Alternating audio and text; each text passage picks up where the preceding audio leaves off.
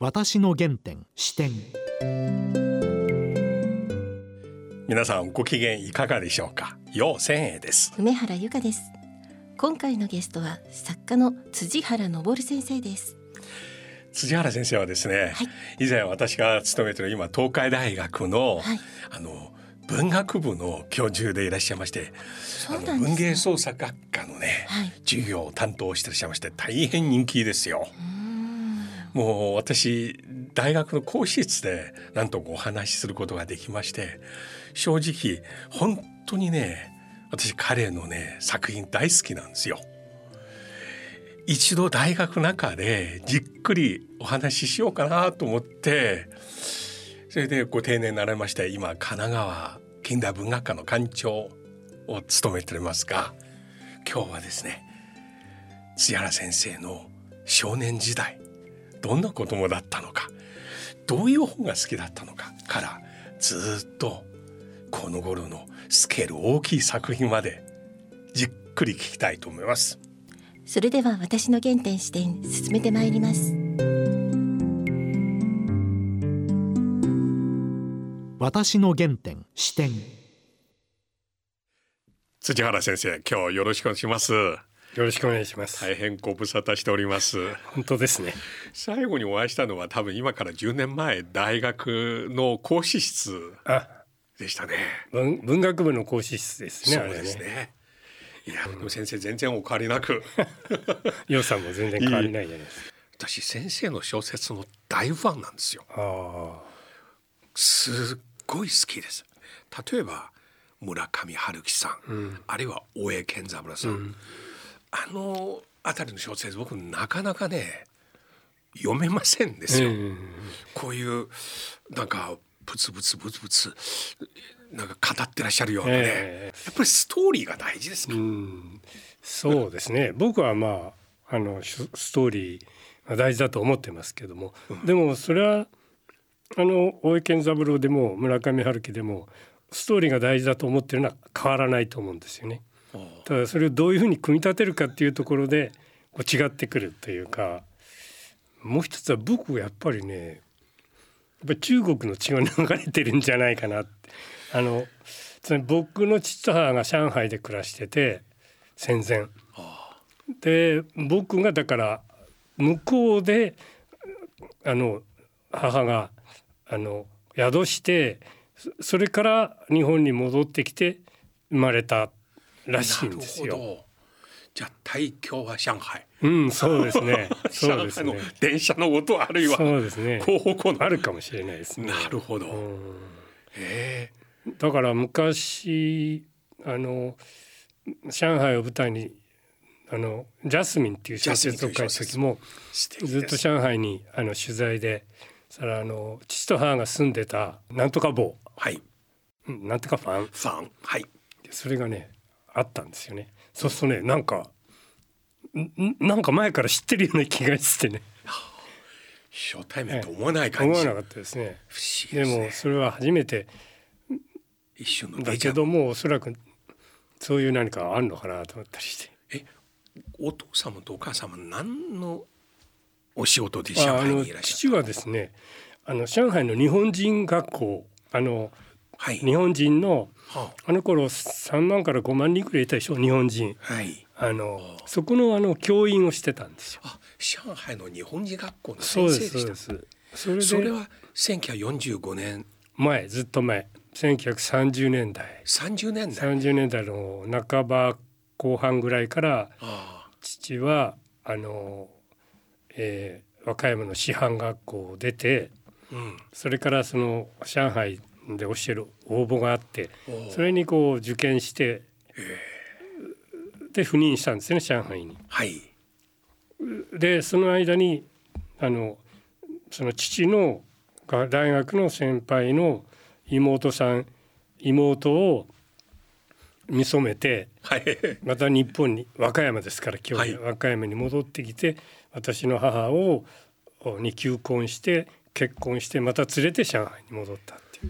そうすると上海で78年ぐらいですか？1945年まで。そうね40年。あの4年。戦争の終わる前前。年に帰前年っていうか直前にあの帰帰れたんですよね。あ。のマーク。でも帰る時は母の思い出なんかあのあのいつアメリカ軍にあの撃沈されるかわからないので、あのこう周りにこう帯を巻いてそこにあのこう、えー自分の郷里の住所とか写真とかあのそういうのを全部こう巻いてだから海にえあので死んでもそれがこう誰の死体かっていうか分かるようにして日本にあの長崎まで帰ってきたっていう話聞きました。まあ無事にだからその時あのやられたら僕はいないんですよ。1945年敗戦後上海から引き上げ日本に戻る船が大きな一隻、アメリカの水雷にやられた。やられて多くの方亡くなりましたよあ私も最近それを調べあていやあたくさんーあれお母様1年前ならまだ客船で上海丸で上海丸です。上海丸です。それは聞いてます。はい。もう最近ねその上海丸という船もねすごい興味持ってあいろいろ調べてあ。ただね、父は母を先に帰らせたんですよ。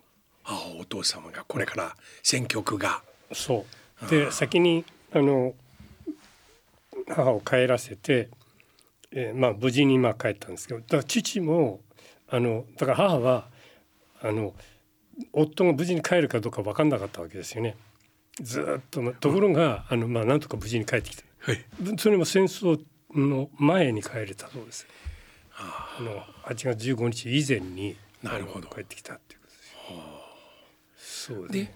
お父様はその後1940年帰ってきましてその時日本国内はもうかなりあのもうその戦争の末期で。大都会はもう全部 空爆で。空爆でえあのところがあの和歌山県の南はもう本当の田舎でしょ。えはいだ時々しかこう来ないんですよね。そのあのあの山と田んぼばかりですから、だから意外とそのあののどかっていうと極端ですけどもあのあまりこう食べ物がないとか、うん。そういうこともなくってうん。で学校もそのままですから父が日本に戻ってきたのはあの1945年か4年の戦争前ですけど、もうすぐあのそのあの郷里のあの学校の先生になってるんですよね。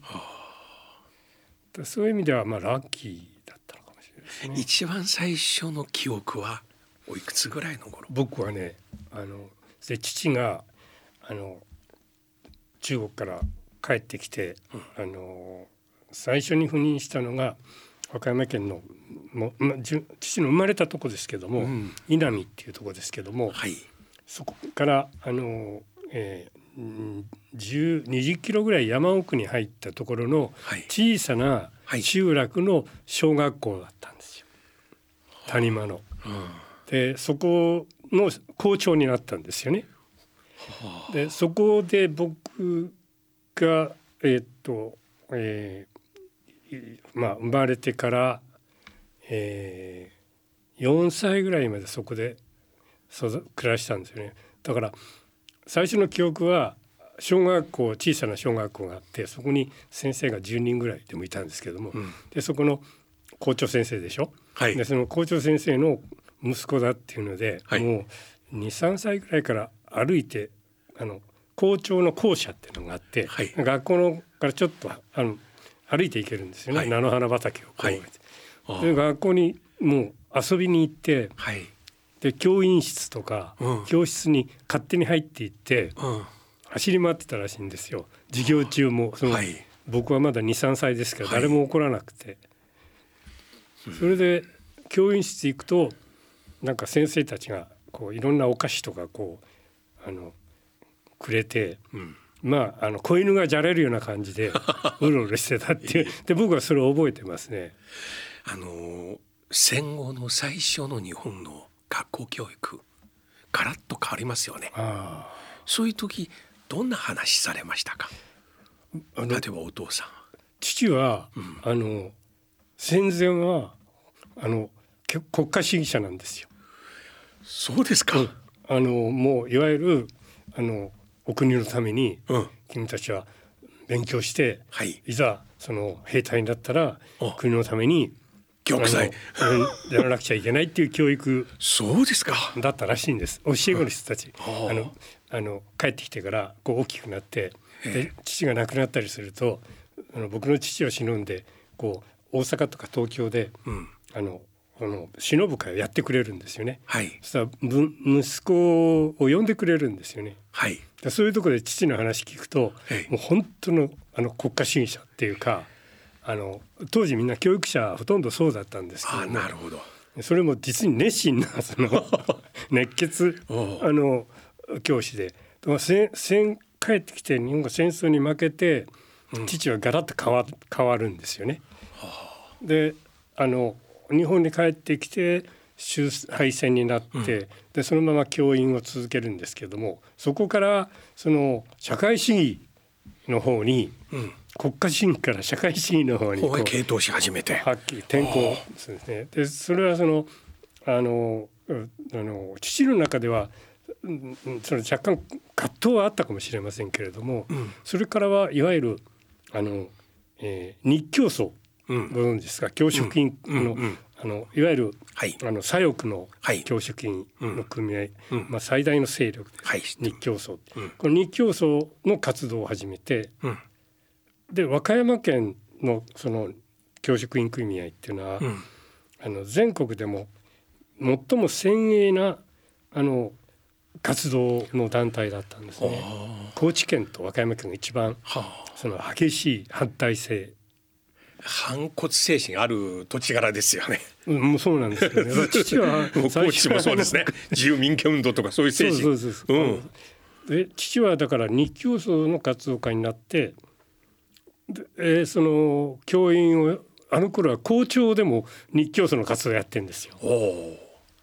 それから父はもうあの、えーその教職員組合の専従役員になるんですよね。なるほど。あの教団ををから実際の組合活動うん。で和歌山県教職員組合の書記長という、まあ一番忙しい仕事についてあその時に一番大きな日本を揺るがしたあれ問題は金票闘争っていうのがあってあのいわゆる文部省はい国は先生の勤務評定をすると。あ。はい。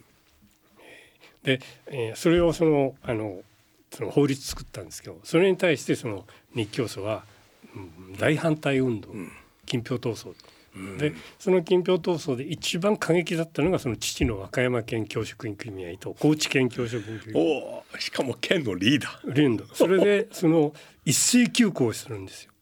お和歌山県のあ。小学校中学校うん。その全員がええ。学校をあの閉鎖しちゃうんですよ。講義のために。はそれでそれがまあ有名なんですけども、うん。一斉休校に。だから児童生徒は登校しないいわゆるストライキを、あ。うん。それがでも問題になってあの、うん、起訴されて裁判になって、はい有罪になって、まあ、そういうこともあったみたいです。その時おいくつぐらいですか？僕は小学校三二年生ぐらいですね。もうそれをずっとお父様のその姿を。いや全然わかんないですよそんなあの僕たちが住んでるのはあの稲見って言って田辺に近いとこですから南なで和歌山市はその頃汽車ですから汽車で3時間ぐらいかかるんですよ和歌山市にそこに父は毎日通ってたんですよね、だから和歌山で何をしてるかは僕は知らな僕ら母親も全然何も知らない。突然逮捕されたって びっくりして。え。まあでもああいう逮捕っていうのは別に誰もあの何とも思わないっていうか、あの正しいことをやってるからだっていうので、それがその後、えー、と僕小学校4年生の時にあの県会議員社会党から県会議員選挙に出て。当選してそれがもうずっとその県議員として。県議員として活動でその間にあの朝鮮総連ってあのいわゆる北、はい朝鮮にはい。在日の人たちが朝鮮に帰るっていう、あの赤十字と、はい。そのあのあのそのまあ活動を変え、あの社会党ですか帰国活動ありましたね。あ。りましたね。はい。それで北朝鮮に行ったり。してましたよ。それの後はもちろん日中運動っていうのはあの始まって。でまた中国に？今度中国ですよね。今度は逆の立場で中国それはまだ当時日中国交樹立する前ですよね。樹立する前です。1960年代ですか？そうですそうですそうです。だから日中国交開が昭和46年1972年 ,72 年ですよね、うん、その前からですよね。もうですからですから和歌山県の日中国協会を作ったのもあの父です、ね、ああそうそうその頃はもう香港経由深セン羅光橋経由で入られましたよね。そうですよ。僕ずっとそうでしたあの頃日本の県の日中国協会中国にいらっしゃった時ももうかなり中国は上の周恩来首相ぐらいの。周恩来ですよね。周恩来です、ええ、で毛沢東がいて周恩来がいて、ええ、が出てきる、ええ、まだ鄧小平なんかはまだえまだ。ですよね。はあ。この話すると止まんないですよね。でお父様中国語父は中国語できないです。できなかったですね。津原先生小さい時もともと小説もの書くのが大好きですか？そういう少年でしたか？いやあのそうじゃないあの今日はあのその幼年時代とか 子供時代ちょっとメモを見てあこれなあのあんまり話すことないんですよね。あのつまりそういう山のあいの小さなあの集落に育ってまあ本当にあの野生時代ですよね。あのあのただもう棒を持って山や畑をこう歩き回るっていう感じのあのそれからその小学5歳になる頃にあの父の実家である海辺の町にあの出てきたんですよ。山山から。海辺の町に。あのでそこはあの綺麗な大きな砂浜と松林とあるまあ本当にあのこう美しい村なんですけどそこで小学校に入ってでそこでやったことって何かっていうとあの野球とチャンバラですよね。で砂浜野球といってあの砂浜で野球をするんですよ。で砂浜の野球っていうのは今ビーチバレーとかありますけども、はいはい、あの砂浜の野球では野球独特のルールがいっぱいあるんですよね。こういうこと言っても誰も知らないんですけどね。知りません見たこともない。あの砂浜ですから、うん、あの打っても、うん、ゴロを打ったら意味ないんですよ。だって止まっちゃうでしょ。そうですね。だからとにかくボールを上に上げなきゃいけないんですよね。はい。だフライ打つのがあのまあ一種の野球がうまい。なるほど。それから守備なんかも、うん、ゴルは来ないんですよ。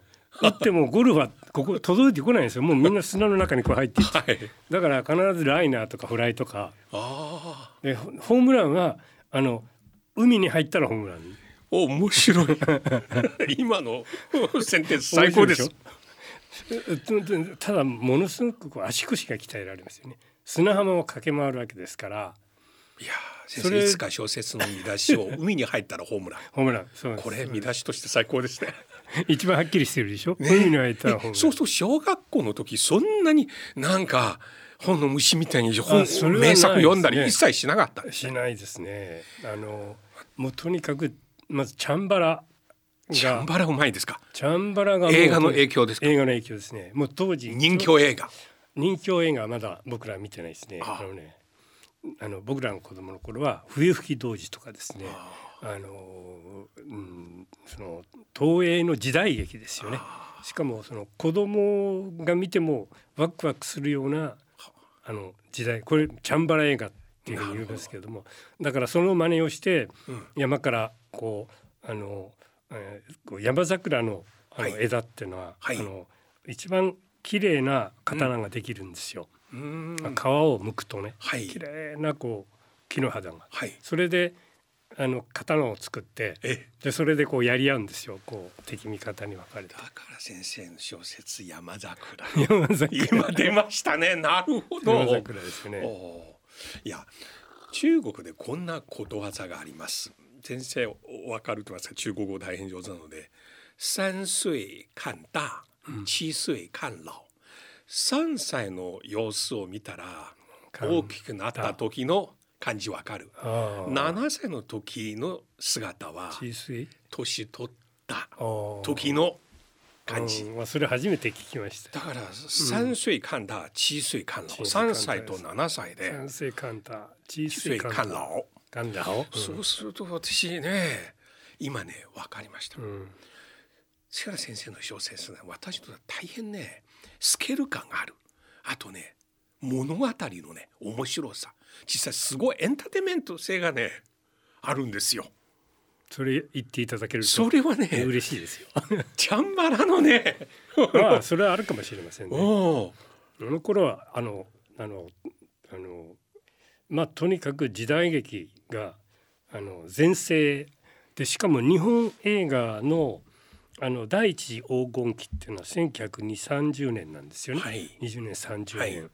それからにに第二の黄金期がちょうど1947年8年あたりからずーっと、えーだから1960年50年ぐらいまでがもう映画がもう全最大のエンターテインメントで、うんあの僕らもう本よりも先にえ映画のシャワーを浴びるっていう感じですよね。まあ人生はチャンバラだっていう感じ。ですあ出ました。これですね。うん。レンションシーチャンバラ。うん。これはもともとあのねどうよチャンチャンバラバラ。ちゃんちゃんバラバラの略語？チャンチャンバラバラっていうなんかこうめちゃくちゃにこそうやり合ったりする時にうん。チャンチャンバラバラっていううん。あのこう擬音語のような、でも意味のありそうな。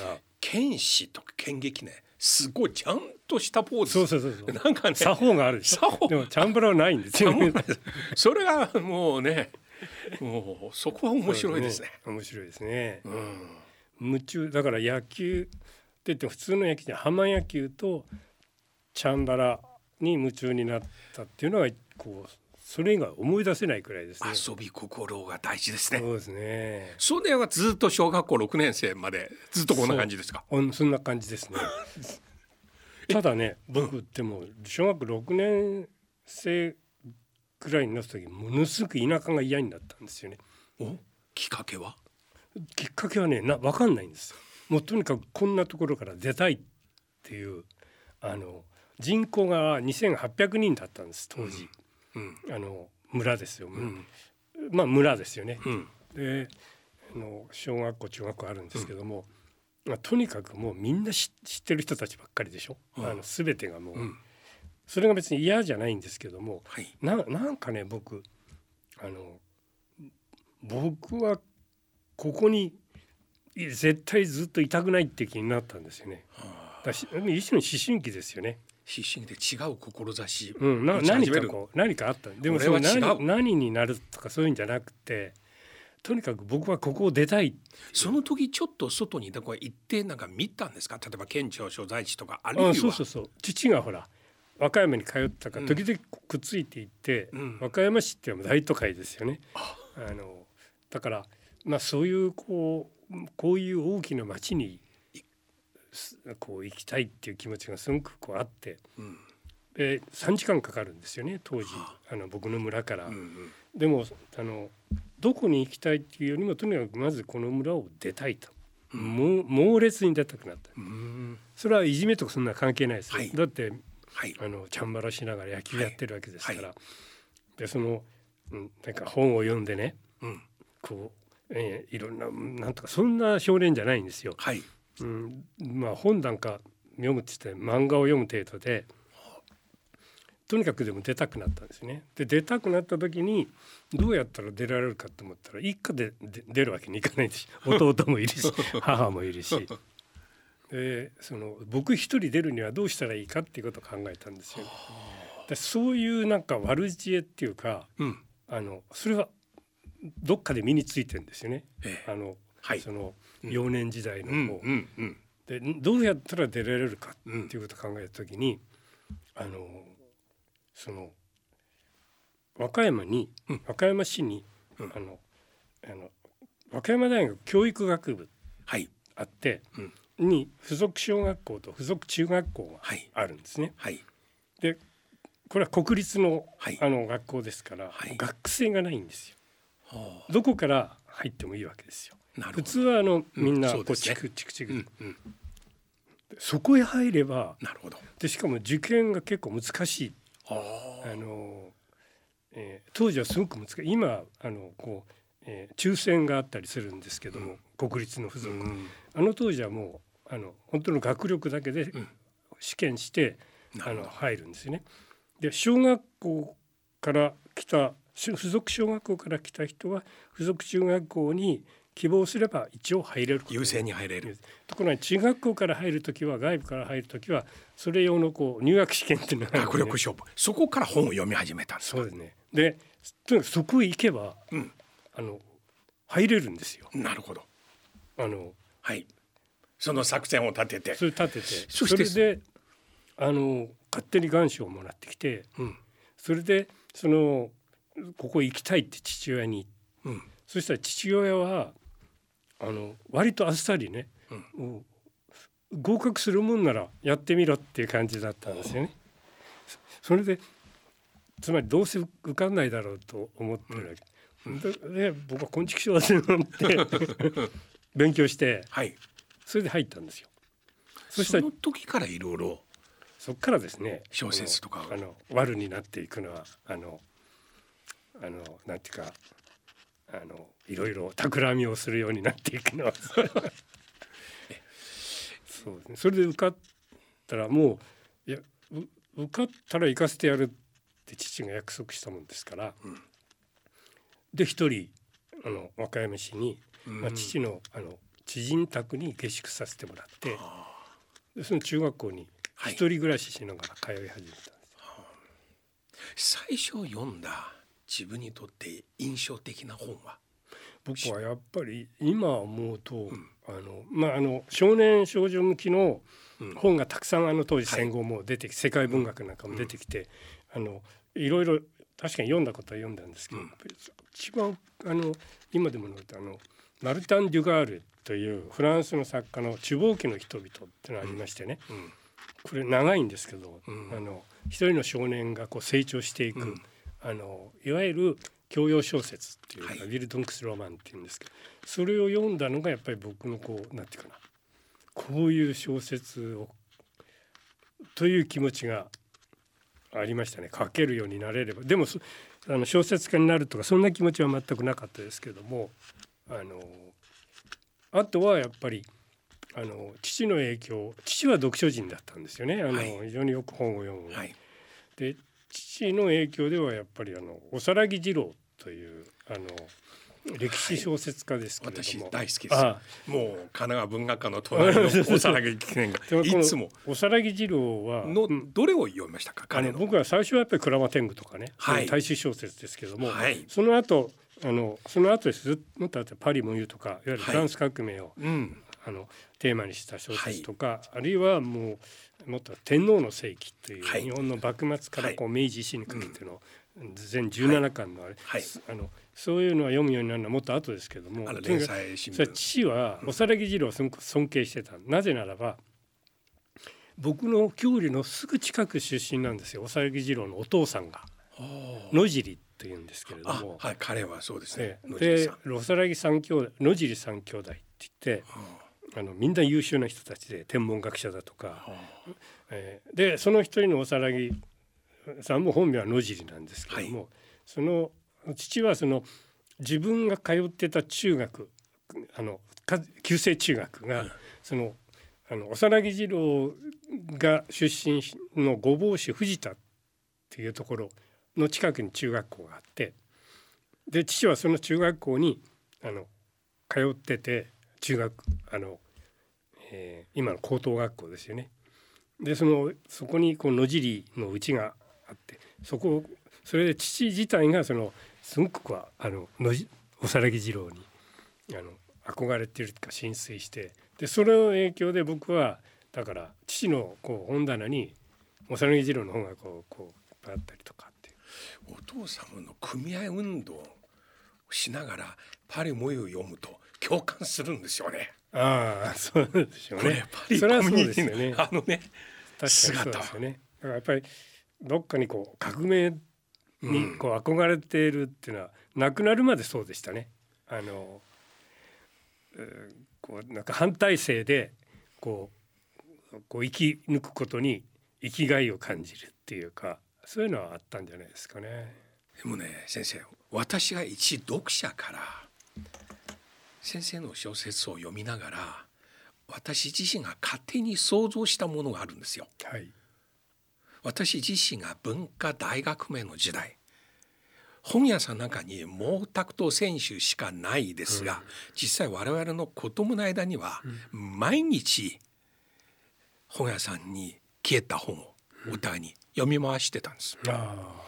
ですからトルストイの「戦争と平和」とか「アンナ・カリーナ」とか、あるいは「赤と黒」あとジョン・クリストフとか、こういうのはもうあの小学校56年生が中1中2の時もうすごい。大体私が例えば王君に渡して2日後、リー君こうやって徹夜で読む。ですから私が思春期の時に憧れてたのは「戦争と平和」アンドレ素晴らしい。アンドレ公爵ね。いいですよね。あるいはツルグネフの前夜、インサロフこれはかっこいいなとか、先生の小説読んで私2つ感じるものあります。一つは戦争と平和のようなスケール感、あのワイドの A のような、シーンのようなものですよ、戦場全体の。これ日本ではね司馬遼太郎さんはこう書きますけど、なかなかそういうスタイルの。もの少ないですよね。そうですねやっぱりこういう小説かつて影響ありましたか？ありますよ。あの、まあ、特に戦争と平和で言えばあの僕の許されざるものはあれはもう戦争と平和を読み込んでできた小説ですね。あれは日露戦争ですけれども僕の場合は、はい。はい、あの戦争と平和はナポレオンのあの戦争ですけども、うんはい、あのクストフっていうクストフがモスクワからナポレオン撃退あの、うん、ほとんどあの世界を日露戦争に僕は映してる。チャンバラから大きなスケル感大きい戦争へ戦争と平和っていう感じですよね。うん、うん、そうね。許されざるものは確かにもうあのトルストイの戦争と平和。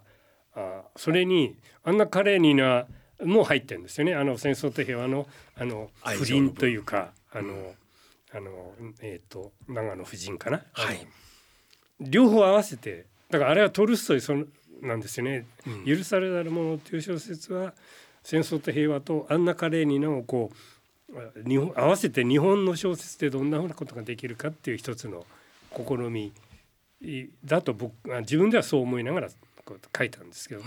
うん、なんとなく今の日本の文学が一種の文化の活断層のようにあのかつて19世紀の世界の文学作品のね名作中の名作との関連性はねだんだんなくなってきましたね。うんうん、音楽の世界ではベートーブンを永遠に聴くたびに、うん、もう本当に気分高まるんですけども、私にとっては「戦争と平和」とかあの辺の小説はね以前何回読んでもすごいなと思う。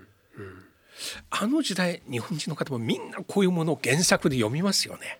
まああの翻訳でですよね。えー、原作では無理,、えー、無理だと思うんですけども、えー、翻訳。ただあの跳躍ではなく。そうですね、うん、あのちゃんと訳されてますし、はい、早いですからね。あの、うん、いやあの翻訳に関してはやっぱり日本は非常にあのもう1800年代後半から、はい、あのまあ、すすごい量のヨーロッパのものがこう入っていますから、ね、あのでそのややっぱりヨーロッパのあの文文化というか文学の影響で日本の近代小説がこうあの生まれてくるわけですから、まあ、漱石とか鴎外のがもちろんそのあの代表的な人たちですけどもあのそういう流れというのはあのそうですね。あのずっと戦後も続いてたと思うんですけどもちょっとそのあれがこう途切れてるというかもうあまりそういうところに文学の活力をあの求めるじゃなくてもっと違う情報というか、うん、そこからこう今の書き手は書いてるようなあのこう深くこう根を下ろして、うん、そこからこう言葉をこう紡ぎ出すという作業が、うん、ちょっとこうおろそかになってるかなっていう気は僕も若い人たちのあのたくさん読みますからそういう感じはするんですけどまあ時々すごい才能あこれはすごい才能だなっていう人も出てきますけどね。ただまああの例えば戦争と平和をあの、えー、ススマホとかパソコンの画面で読むような小説じゃないですよね。やっぱり紙で読むというところに、はいうん、あの小説というジャンルのあの面白さっていうか、こう紙のページをこうめくりながら物語を追っていって、しかもあるところまで来たらまたページをめくり戻して、あの前のところをもう一回こう読み直したりとか、そういうことを繰り返しながら、例えば「戦争と平和の世界」「アンナ・カレーニの世界」とか、ジャン・クリストフでも、あのそういうこう読み方っていうのがもうなかなか今できなくなって、そんな面倒くさい読み方をしなくなってるっていうか、うん、書く方もそうですよね。手で書かないですから。日本ではまあ詩小説という伝統がずっとありましてで自分個人の内面の世界自分の個人の体験人の前で言えない体験を振り返りながら書いていくという繊細さがすごいあるんですけども私はあのジャンルのものはそれほど共鳴しません正直多分中国出身 三国志とかの影響かもしれませんが四季の影響先生はそういう詩小説的なものあんまり僕はあの、ね、好きじゃないですからね。そうですね。あのでもね、あの詩小説っていうのはあれはフィクションなんですよ。あの本当のこと書いてないんです誰も。そうですか。あの確かに本当なんですけども、あのあの全部嘘ついてるわけですよそれは。なるほど。詩小説のふりをする。ふりをする。それが あのいわゆる告白小説っていうのもう一ついろんな言い方あります、はい、ヨーロッパにもあるでしょ、はい、ルソーだとか、はい、あれはいわゆる告白告白録ですよね、うんうん、で日本の小説っていうのは告白小説じゃないんですよ。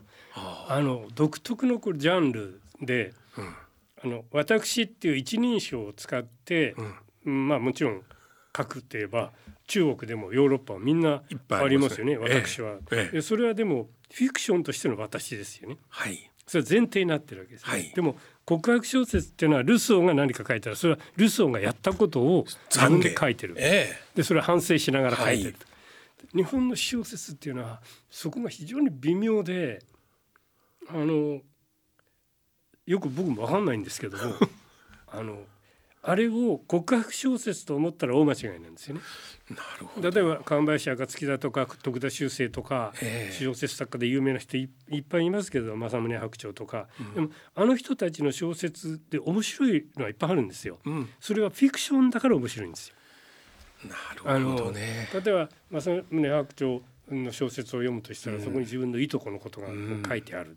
確かにいとこにあのうんうん、例えば、ね、あれはななんとかさんって言ったらその確かに正宗白鳥のいとこはそういう名前の入っていてでその人が、えー、例えばこうなってああなったっていうのは、まあ、記録として残ってるかもしれないけど読者はその正宗白鳥の小説で私はある時田舎に帰っていとこの誰々になってそうすると彼はどうのこうのっていうのをあの読者は確認できないでしょ。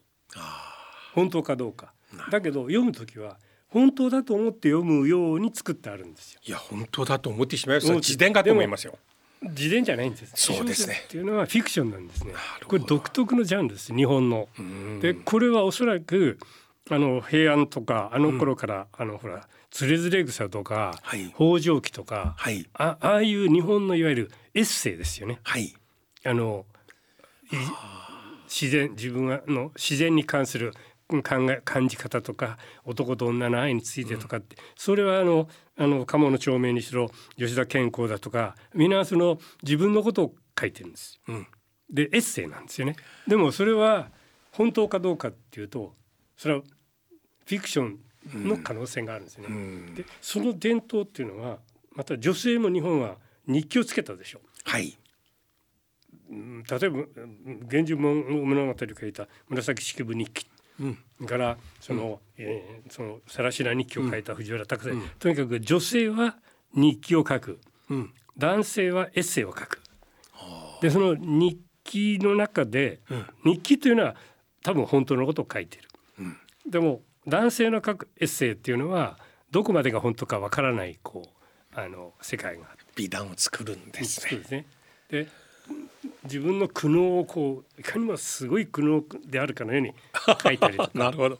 それがずーっと日本のあのその文学の主流になってたんですよ。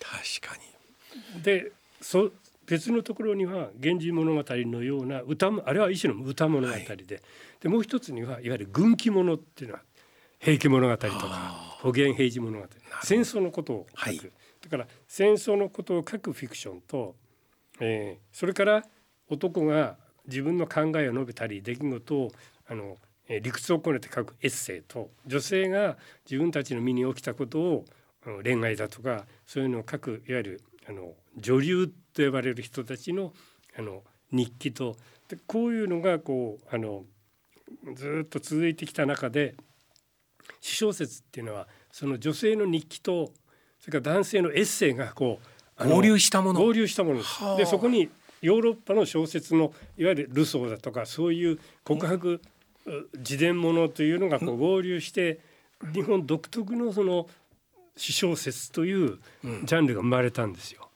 今苦悩とおっしゃって日本で本当に小説のキーワードは苦悩ですね。苦悩ですね。もう世界的に見たら苦悩こそ日本のこの一大特徴ですよ。だって詩小説で「私は幸福です」っていう詩小説は成立しないんです。よ成立しないね。だから書き方っていうよりもあの書書いたそのものがいかに自分が苦悩苦悩して苦悩して苦悩しているかっていうことを一人称で書いたら詩小説になる。そういう世界。日本でなぜこんな他人の苦悩を共有する読者こんなに多いですか？不思議ですよ。うーん。ただどうですかね。に日本独特の現象では僕はないと思うんですよ。はただ詩小説というジャンルは世界中日本しかない。あそうですよね。でそれはでもあの一つは文学とは何かって言った時にあの純文学っていう考え方があるでしょ。はい。でこの純文学と例えばヨーロッパやアメリカでのいわゆるシリアスノベルっていうのとちょっと違うんです獅子ですね。うん、それはね不思議な現象で僕もよくわからないことだらけなんですけどただあのもうい以前は日本では純文学と大衆小説とか、こうエンターテインメントっていうに分かれていましたけども、その純文学の中心にあったのが詩小説なんですよね。だからあのうん例えば賞文学賞で言えば芥川賞と直木賞があるとしたら、かつての芥川賞の大半は詩小説が受賞してるんですよ。でそれが純文学だと思われてたんですよ。ところがあの、えーそれはちょっと違うんじゃないかという流れももちろんずっとそれはあの漱石だって鴎外だって詩小説作家じゃないですよ。はい。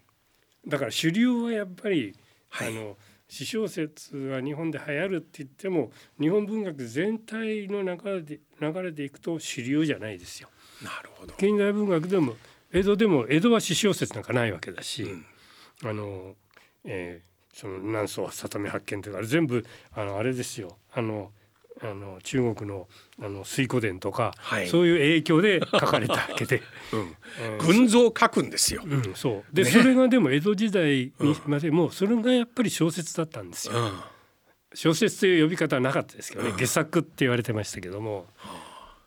で明治以降になってあのそういうこうあの詩小説の流れっていうのはこう生まれてきたんですけどもそれは突然じゃなくてさっき言ったようにはるか昔のあのあの北条記とかなるほど。つれづれ草という流れをこう、うんうんうん。でそれが文学だっていう考え方がこう日本にはあるんですよね。はい。あとね私先生の作品を読みましてなんとなく中国の芝生の四季の要素がありますね。どうですか？そうですか。人物の描写やっぱり四季好きですか？四季好きですね。人物は列伝ですよね。えあの好きですよね。本気もうん、本気もそうですけど。だ僕はまあだから歴史ものも好きだし、まあ中国はとにかく歴史の国ですからね。文学って言えば歴史でしょ？中国は。えあの人物の描写特に四季の中で私大好きなのは後部本気はいはい。これもう何回読んでもあこのその細かく描写するところと一気にええワイドのシーンでパッと来て。もうアップから戦場全体へ行く時代全体へ行くこの切り替えすごいかっこいいなという、それはあれですよね。すごく映画的ですよね。え映画っていうのはまさにそのカカットをどう組み合わせるか、こう俯瞰のカットから、あの、えーロングショットからそれからクローズアップと、そういうのをこうそのこうモンタージュしていって大きなドラマをこう作っていく。そそういうのはこう多分映画はあのそういうれそのそういう世界に学んでるんですよ。えあの例えば中国の山水画。例えば泰山を描く。これ西洋の遠近法だとこの自分が立つ場所から泰山どのぐらい見える。それ泰山全体を正確に描くんですよね。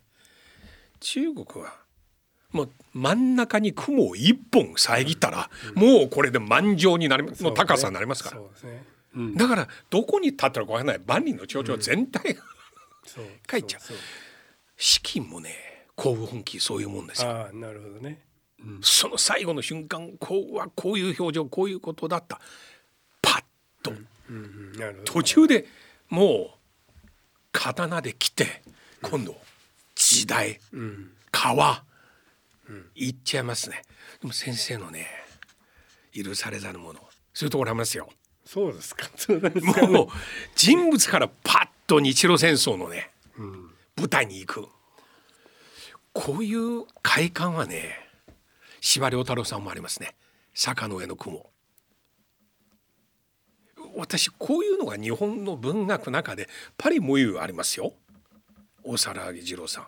今はあんまりこういうのがモテないんですかねあんまり好きじゃないですかね。いやそれはまた別にあの歴史小説時代小説を書く人たちがあのいてあのそれはそれなりに読者をたくさん獲得してるんですけどもあのまあ幼木二郎とか司馬遼太郎とかという人たちのレベルにはなかなかこう達しないんじゃないかな具体的に名前挙げるとへごあの語弊がありますから言いませんけれども あと日本語の表現も司馬遼太郎さんあたり非常にシンプルの集語熟語でしたね。何々は何々だ。あここ私ね今ノーベル賞ノミネートされる方のねなかなかあのセンテンスが、うん私のレベルではうね難しいなっていう。時々私勝手な想像ですけど昔の文人が筆を使うからもう34字書いたら一回墨をつけるから、そこでダラダラの長いセンテンス書けないじゃないかと、必ずリズム感のいいセンテンスのねかっこいいセンテンス、畳みかけのように、うん。リズムすっごい。うん、そうですね。ねなかなか。これ日本語なんかだいぶ文学変わってるなっていう。うん。あのちなみに新聞の連載小説先生お書きになりましたよね。ええうん。私ずっと一つ聞きたいんですがあれは最初から全部構想が立てたんですか？それともいや締め切りの前日に今週分何しようかなという。あそれはないですね。それは、うん、やっぱり一つのものをやるとしたらやっぱり34年ぐらい前から調べて。準備を始めてあの始まる1年ぐらい前には全体の構想ができてないとあの間に合わないですね。あの詩小説だといいかもしれませんけどそうですね。そうですねあの、うん、やっぱりあの新聞連載にしろ長編小説はあの僕はあの小説というのはあの建築だと思うんですよね。あのでやっぱり長編小説っていうのはいわゆる大建築だとしたら、ま、しっかりとレンガ一枚。土台からというよりもあ。の図面ができちゃんとできてなきゃあの家は建たないあの建物は建たないですのね下調べがすごいですよね事前の。この通りのあのジャスミンの中に上海のレストランの名前新華楼なんか出てきましたね、はいはいはい、びっくりしました。あそうですか。ねえ、うん、そういうああいうのが全部事前に資料。あもちろんそうですね。それは当然あの当然なことであのとにかくあのその構造構図があのつまりあの建物を建てる時にあのきちっとした設計図がなければ建物は建たないわけでそれと同じようにあの小説はあのさっき話したように建築物ですから図面がなければあのまず建たないですよ。あのでその建築っていうのは空間の中にこう作るものですけども小説っていうのは時間の中に作るんですよね。うん、あのつまりさっきおっしゃった物語っていうのはまさに時間のな、うん、時間が流れることで物語がこう、うん、紡ぎ出されるっていうかだから空間の建築物それから時間の建築物が僕小説だと思うんですよね。時間の中で建物を建てる、ちょっと言い方変ですけども、物語という建物は基本は時間によって、あの成り立ってる。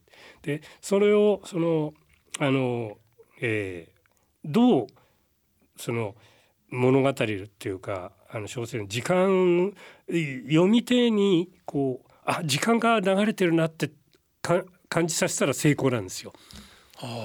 例えばアンナ・カラリナとか、はい、戦争と平和読めば、はい、時間が流れてるっていう感覚が来るでしょ、はい、例えばアンドレ・公爵のあの話だって、うん、あの戦争に行って、うん、それで倒れて、はい、えー、死にそうになってるところナポレオンがこう、あの包帯所へ連れて行け、そのアンドレが突然こう帰ってくるでしょ、はい、その時読者はものすごく感激する、はい、それは何かって時間の感覚、つまりあ死んだかもしれない。いなくなったかもしれない。アンドレが突然帰ってきた。そこにものすごいこうなんていうかな。時間のこう感覚が生まれるんですね。読者の方に。だからそれがその小説を読む醍醐味っていうか、うん、なんかすごい活劇があったあるから面白いんじゃなくて、うん、あのこう時間が流れたなってそれはあの我々の人生と一緒ですよ。うん、人生の中にもあこう時間の流れを感じ取ることがこうなんていうかこう生きてるっていう証明になりますよね。はい、それをそのあのフィクションで感じさせてくれるし普段は我々生きてるとそういう時間が流れたという感動はなかなか起きないですよね。でも音楽いい音楽聴くとそれありますよね。うん、ベートーベンとか、はい、バッハを聴くと。それがこう、はい、もちろん音楽も時間の中でこう、うん、流れる。でそれをこう聴きながらこうこうある感動が押し寄せてきたその感覚が時間なんですよね。で小説も同じだと思う。あの音楽も小説も時間を使った芸術でで建築とか彫刻は空間を使ったこう芸術っていうかそういうふうに僕は思っていてそうするとやっぱりできるだけ完璧な準備がないと時間という建物は建たないっていうかそんな感じですよね。うん、最後ですが現在何か新しいストーリー物語を構想として。いやあのあありますしあのこのこのラジオ局に関係のある新聞でおあの長いものをあのやる予定ですけども連載を、はい、それはもう過去の時代の話ですか？幕末から明治のお日清戦争ぐらいの間の話。以前は日露戦争のこと書きましたけどはい。今度はこう幕末の維新幕末あれは革命ですからね。はい。徳川幕府が倒れて、はい。明治政府ができるはい。薩長による、はい。あの革命ですけどもその,、はい。その革命から、えー日本が近代化して明治政府がはい。あの、えーできて最初にあの、まあ、朝鮮生還論あります。高まって。その後あの朝鮮問題をめぐっでて新国統合が、うん。で日清戦争でしに至るまでに生きたある人物を中心にやろうと思って今準備をずっとしてるんです。あのまあ、おさらぎ次郎は天皇の世紀でうん。それをこうあのやってんですけど途中で亡くなって終わっちゃってるんですよね。はい。だからまあそそういう後を継いでやってみようかなと思ってちょっと大それてるっていうかあのあれなんですけどね。うまくいくかどうかわかんないですけどね。考えてますけど。その舞台も少し中国に。いやあのもうずっ中国はと日本国内。うん日本国内とちょっとイギリスが絡んでくるんですけどもはあ。あの当時アネスト佐藤という外交官がいて、はい。あの彼も登場させてこう外から、ヨーロッパから見た日本当時のそのうん。革命の日本、うん。でその日本の中で革命を担った一人のあのが、まあ、複数の人人物とこう両方からこうやってみたら面白いかなと思って考えてる。んですけ下関ど条約？でもは登場うんそこまでだから僕ね行か行かないで終わろうかなと思って。もう日本としに 中国と戦争させたくないですから たとえフィクションであっても。いやー楽しみにしてますね。いやいやいやいや。いや本当に。今日どうもありがとうございました。も。う2回連続で聞くことができました。本当に小説とは何？日本の詩小説の原点。最後おっしゃった時間のね流れ。そうですね。本当に。ですね、うん。でも辻原先生が持つ物語のね魅力。と歴史を感じるスケール感。そういう作品どんどんどんどん日本であってほしいんですよ。いやーもっとでも楊さんとはあの中国の話とかいろいろやりたかったですね。やりたいんですよ。あのね同じ何年何月そういうね記憶を交換したいぐらい、そうですね。そうですね。そのつその年の何月どこに？しかも東海大学でね一緒だったこともあるわけだし、私も間もなく定年です。もうそうなりますか。はいでもでも若いですね。いいえ。いや。先生この続きを 私たちどっかでずっと話していきたいんですね。すね本当にあの中国語に翻訳されてますよね先生の作品は。いくつか。はい。はい。この頃日本の文学中国で大変人気ですね。ああああああまあ中国の小説も日本で人気ですよ。あこの頃 SF 小説3あそうです体とかね進んでますよ中国の SF 小説は。実際文化大革命の直後に傷跡文学と言われた、あの頃のねこの現実主義のリアリズムの小説大変スケール感があってすごいものあったの。この頃ね現在のこの体制のね逆戻りで本当にいいもの出なくなりましたね。そうね僕も上海の知り合い作家がはいいますけど、ほとんど今書いてないですね。あのそういう僕があいい作家だなと思った人たちは。今人気なのはね10代と20代の若者が読んでるネット文学なの。あああれのね運ぶ数もすごいです。すざましいです。で原稿料の収入も紙の本の一番の作家の多分50倍ぐらいです。その世界。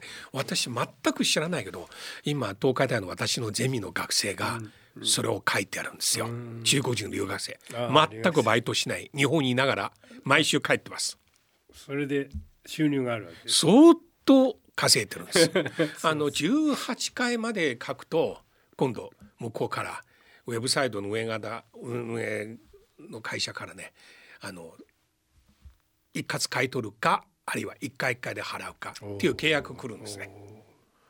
だから私この間ちょっと読ませてくださいって、うん、いや奇幻小说っていう、うん、あの奇跡の奇、はいはい、幻想の幻、はい、奇奇幻小説、うん、要するにもう完全に SF か、うん、だから突然真を思考ていうの例えば競馬用がこのニケラジオに現れてそういうね。とというもう本当にそういうようなものなの、まあ、政治は触れない。うん、いやちょっと私にはついていけないです。先生のもの好きですよ。いやありがとうございます。千原先生のこれまでのね歩み中で本当に中国とね。そうですね。中国とはやっぱり縁が深いっていうかまあいろんな思い出があります、ね、今まで読んだ中で唐の時代のものとそのジャスミンは中国関連ですよね、うん、そうですね時間になりまして申し訳ない。いやありがとう、はい、どうもありがとうございました。ありがとうございました。私の原点視点。いや辻原先生おっしゃった少年時代のね原点の話だけで一番印象的なのは、はい、一つの鍵だと私感じてるのは、はい、チャンバラが大好きといういやそのチャンバラの少年の心はね、はい、ずっとその後辻原先生の小説のねこのスケール感ストーリー中に出てるんですよ。今までどういう言葉で表現したらいいか分かんないけどチャンバラを聞いたらなるほどなと。あとこの頃は、はい、よく評論家の方おっしゃってるのは日本の文学小説は再び物語が復権すると、はい、やっぱり一時結構心理的内面的、うん、内省的な感じ、ね、というようなものが多かったけれども、はい、でもまたこういう面白いストーリーを持つものが人気出てきます。そういう意味では辻原先生は日本の文学の一つの伝統として引き続き輝きますね、はい、新しい連載楽しみにしたいと思います。はい。それではそろそろお時間です。お相手は陽千恵と。梅原由香でした